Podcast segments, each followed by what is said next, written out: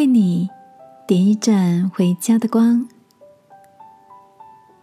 晚安，好好睡，让天父的爱与祝福陪你入睡。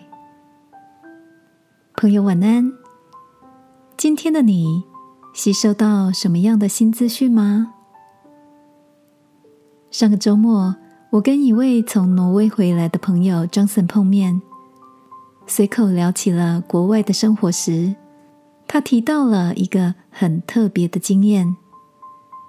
有次，Johnson 到挪威的朋友家里做客，有人给了他地址，并且告知当天会在门外放一盏室外蜡烛，让宾客们在一片雪白覆顶的房舍中，能轻易的找到主人的家。Johnson 说。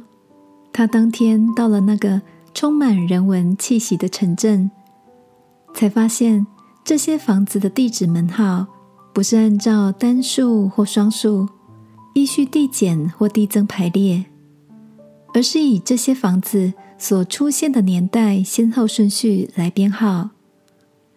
在绕了两三圈之后，当张森发现有户人家门口点着蜡烛。才终于顺利找到有人的住处。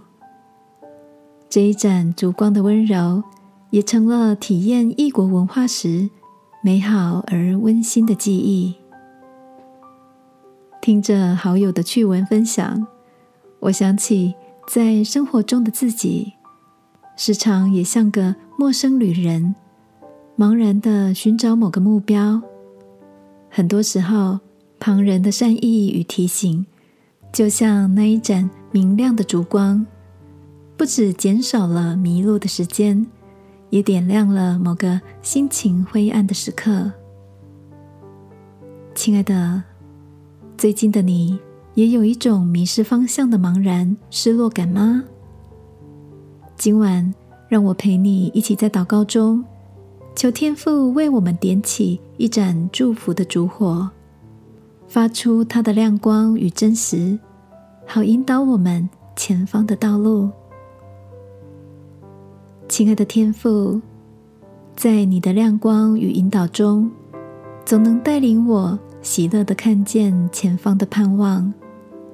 愿我也常常能在心里点上一盏温暖，陪伴迷失的人。祷告，奉耶稣基督的名。阿门。晚安，好好睡。祝福你的路径被爱照亮。耶稣爱你，我也爱你。